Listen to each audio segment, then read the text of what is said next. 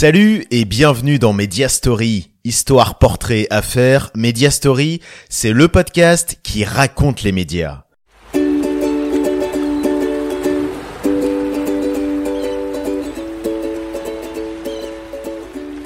Aujourd'hui, un nouvel épisode hors série à écouter au bord de la piscine, les doigts de pied en éventail en train de siroter un cocktail.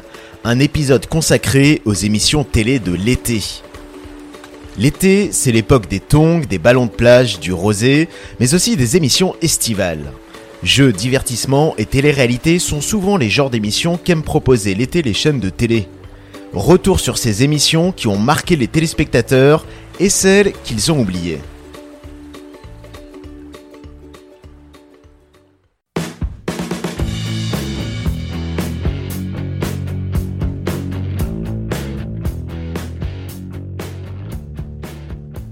On commence avec un programme qui a accompagné l'été des Français pendant 10 ans. Un programme devenu culte, 40 degrés à l'ombre. C'était l'émission estivale par excellence.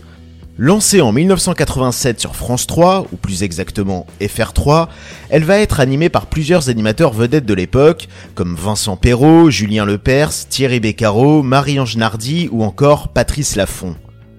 L'émission était proposée tous les jours de la semaine de fin juin à fin août et elle avait pour plateau une station balnéaire. Chaque semaine, l'émission passait d'une station à une autre. Saint-Tropez, Cannes, La Rochelle, La Grande Motte et bien d'autres villes ont accueilli 40 degrés à l'ombre. À chaque fois, sauf en temps de pluie, la foule se pressait pour assister à l'émission. Au menu du programme, on retrouvait de nombreuses chroniques sur la cuisine, la mode ou l'art de vivre. Des invités étaient aussi présents, tout comme des chanteurs qui venaient se produire en live. De nombreux jeux composaient également l'émission, on se souviendra notamment du jeu de la séduction, dans lequel trois participantes s'affrontaient pour tenter de charmer l'invité. Enfin, on ne peut pas parler de 40 degrés à l'ombre sans parler des animaux. Dans la séquence de Anna Zèbre, nos amis les bêtes étaient à l'honneur. Crocodile, serpent, chameau et aussi le roi des animaux, qui laissera un souvenir impérissable à Marie-Ange Nardi, qui lors d'une émission sera griffée en direct par un lion. Heureusement, plus de peur que de mal. Alors Francky est dompteur donc au Cirque de l'Est, il a un numéro superbe avec 6 euh, tigres et 2 lions, c'est magnifique. D'ailleurs ils viendront à Bandol faire le numéro sur 40 degrés. Et puis bon là il vient un petit peu comme j'ai hein, j'ai bien réussi avec les Ah très bien, très bien. On voit vraiment il y a une dose de professionnaliste. Mais c'est sa véritable vocation, hein, dompteur. Alors il est temps de passer à autre chose un peu plus sérieux donc avec Titi. Alors Quand Titi a quel âge? Il a 16 mois. Voilà donc Titi a 16 mois mais ça n'a rien à craindre. Voilà voilà. Oula putain. Donc, euh, titre. Qu'il fallait pas quoi faire Mais oui, il faut pas qu'elle vienne, mais oui. Bon alors Titi donc à 16 mois, il a donc sauté sur euh, sur euh, sur euh, Marie-Ange et ça ça se passe pas très bien.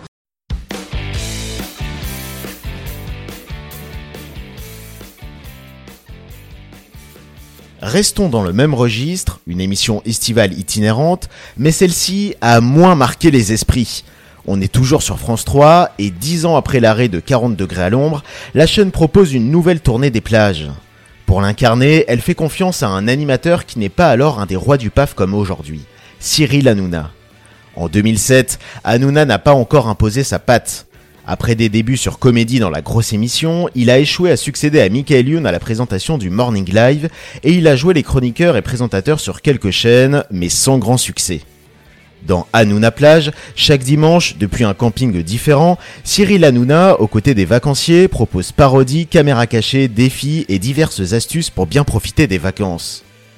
En tant qu'ancien animateur de colo, Hanouna est à l'aise dans l'exercice. Mais le public n'est pas au rendez-vous. Hanouna Plage fermera définitivement ses portes après un été. L'épreuve de la chanson mélangée, je vais chanter les paroles d'une chanson sur la musique d'une autre. Marilène et Bernard vont devoir trouver l'interprète des paroles et l'interprète de la musique. D'accord C'est possible? On va essayer. Est-ce qu'on peut envoyer la première chanson Attention, ne souffle pas?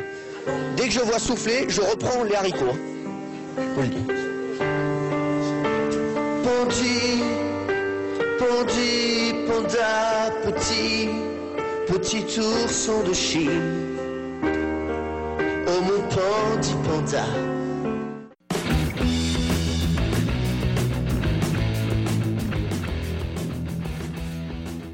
Si je vous dis Vachette, piscine et Mont-de-Marsan ou Dax, vous me répondez Interville. c'est sans aucun doute l'émission estivale la plus culte de la télé française.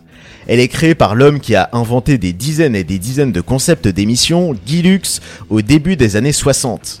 Il imagine alors un concours entre deux villes qui s'affrontent sur des épreuves physiques aux inspirations de fêtes foraines, de kermesse et de feria du sud-ouest. Forcément, avec ce concept, Interville devient très vite extrêmement populaire. Rajoutons à ça le fait que les candidats se donnent à fond pour représenter le mieux possible leur ville. Comme dans la plupart des émissions qu'il a créées, Guy Lux est aux manettes de l'animation. Pour l'accompagner, il s'est adjoint les services de deux grandes stars du PAF, Simone Garnier et surtout Léon Zitrone. Pour l'anecdote, si la fameuse expression en voiture Simone n'est pas une référence à Simone Garnier, elle a en revanche été popularisée par Guy Lux qui l'utilisait régulièrement en s'adressant à sa co-animatrice. Le trio tiendra les rênes de l'émission pendant 30 ans, avant que le programme ne s'arrête au début des années 90. Il reviendra en 1995 sur TF1 avec notamment Jean-Pierre Foucault, Fabrice et Nathalie Simon à la présentation. La période sur la une marquera le deuxième âge d'or d'Interville. Un âge d'or qui sera tout de même entaché par un scandale de tricherie, l'affaire Chiabodo. Pour en savoir plus sur cette polémique, n'hésitez pas à aller écouter notre épisode qui est consacré. Puis, le jeu passera sur France Télé dans les années 2000, présenté par Nagui, Tex, Julien Lepers ou encore Nelson Montfort. Arrêté depuis quelques années, Interville devait revenir à l'été 2020, mais c'était sans compter sur l'épidémie de Covid-19. Le jeu pourrait finalement faire son comeback cette année. Attention cependant aux fans des vachettes, Nagui, le nouveau producteur du programme, a annoncé que la nouvelle version s'en passera.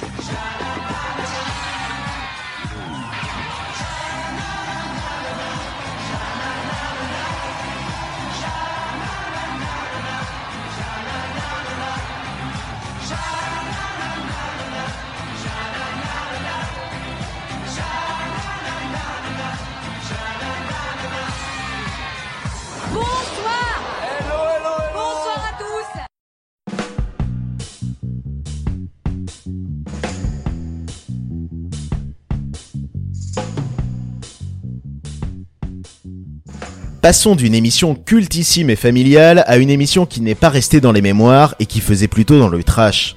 Nous sommes fin mai 2010 et W9 annonce sur son antenne une toute nouvelle télé-réalité, Dilemme. Avec des allures de Loft Story, l'émission se démarque en proposant à ses candidats tous les jours de relever des défis pour de l'argent. Parmi les dilemmes, porter des chaussures de ski pendant une demi-journée, écouter en boucle pendant une heure Je t'aime de Lara Fabian, se jeter dans du fumier ou encore devenir le chien d'un autre candidat. Cette séquence, où l'on verra une candidate se laisser passer une laisse autour du cou et manger à quatre pattes, ne passera pas auprès du CSA qui infligera une mise en demeure à W9 et lui demandera de veiller dorénavant au respect de la dignité humaine. La presse critiquera aussi très fortement ce nouveau programme, le jugeant d'une grande vulgarité. Outre les candidats, il y en a une qui a relevé aussi un sacré défi, c'est l'animatrice de l'émission, Faustine Bollard. Elle a alors à l'époque fait l'essentiel de sa carrière en tant que chroniqueuse chez Michel Drucker dans Vivement Dimanche prochain. Passer de Drucker à la télé-réalité, il fallait oser. Malgré les critiques, Dilemme réalise de bons scores d'audience. Sa productrice, la papesse de la télé-réalité, Alexia Laroche-Joubert, envisage même une deuxième saison. W9 se retrouve donc à son tour face à un dilemme. Donner suite au programme qui attire du public, mais risquer de voir son image s'effriter. La chaîne choisira, Dilemme ne reviendra pas. On va découvrir ensemble le premier dilemme. Kevin, allez. Alors, tu dois choisir entre Le- franchir la porte du cube des dilemmes nus et permettre à ton futur clan de remporter 5000 ou refuser, mais ton futur clan ne remportera rien. Alors, vous acceptez? Bah, si maman le dit, j'ai pas le choix. Oui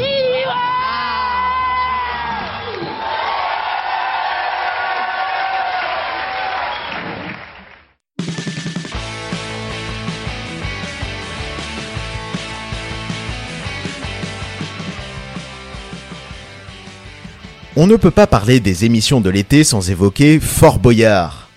Avant de revenir sur le programme, intéressons-nous d'abord au bâtiment. S'il s'agit sans doute du fort le plus célèbre de France et de l'un des plus célèbres du monde, il revient de loin. Sa construction est lancée au début du 19e siècle, sa première vocation est militaire. Il a pour but de protéger de la marine anglaise l'arsenal de Rochefort.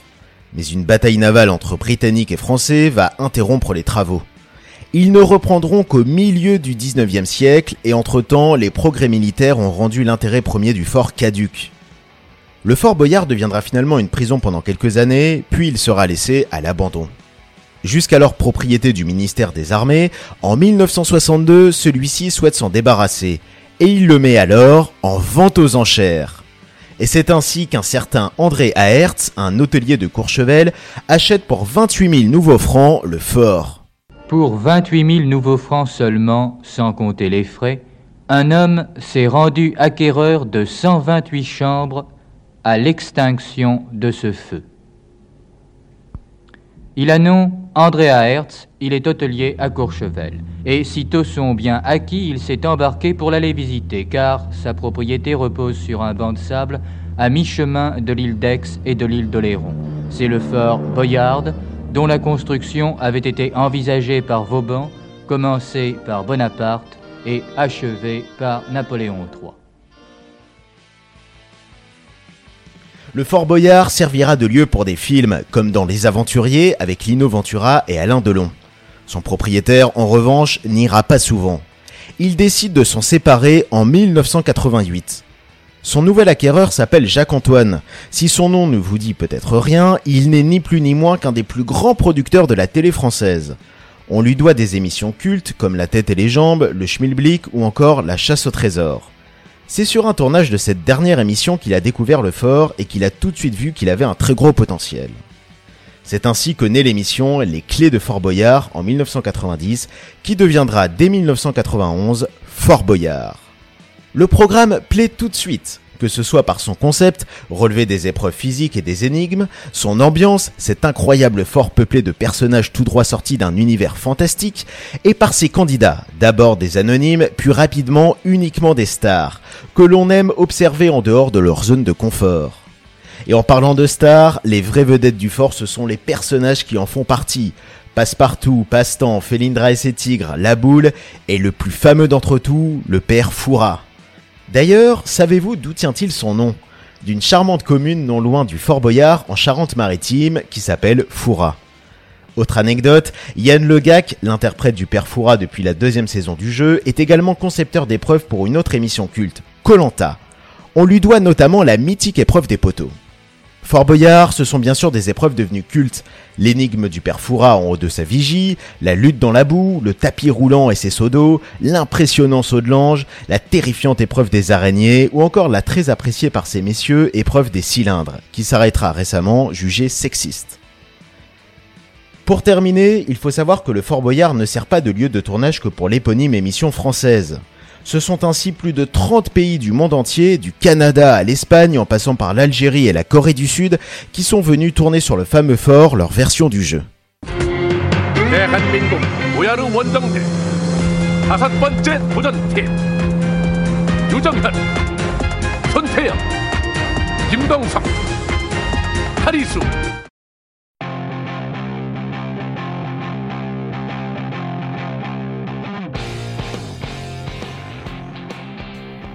Terminons notre top et flop des émissions TV de l'été avec une télé-réalité d'aventure.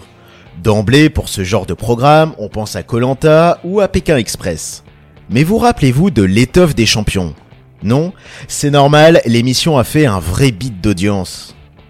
Fin juin 2010, l'équipe de France est éliminée dès le premier tour de la Coupe du Monde en Afrique du Sud. Une compétition catastrophique pour les Bleus sur fond de polémique nourrie par une grève des joueurs et de graves tensions entre l'équipe et son sélectionneur Raymond Domenech. Un an après, France 3 annonce un nouveau jeu estival sur son antenne, l'étoffe des champions, avec en tête d'affiche un certain Raymond Domenech. Et quand on connaît le principe de l'émission, on peut trouver la situation cocasse. Le concept est alors le suivant trois anciens grands sportifs doivent coacher 18 anonymes répartis dans trois équipes, leur faire dépasser leurs limites pour remporter différentes épreuves et mener alors leur équipe à la victoire.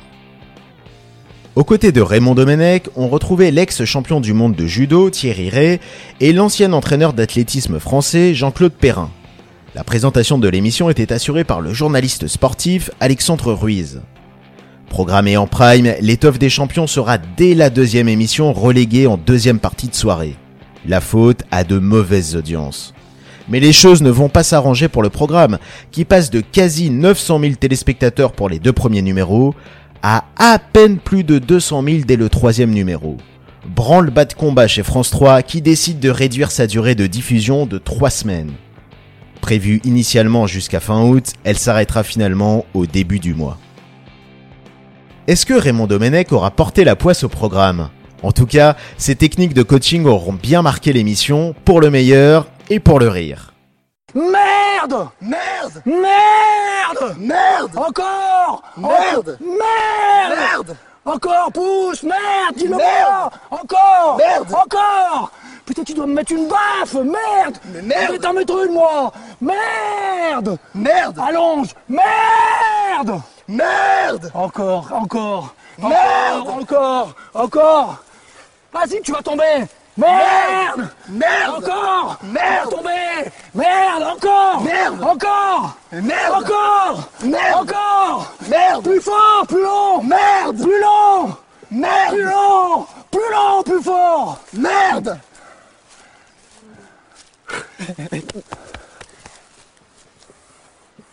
J'ai pas l'habitude de crier. Je sais que t'as pas l'habitude, mais il faut que tu le fasses. Et voilà pour notre top et flop des programmes télé de l'été. Une sélection pleine de bons souvenirs, de fous rires et de nostalgie, avec des émissions qui ont marqué la télé ou pas.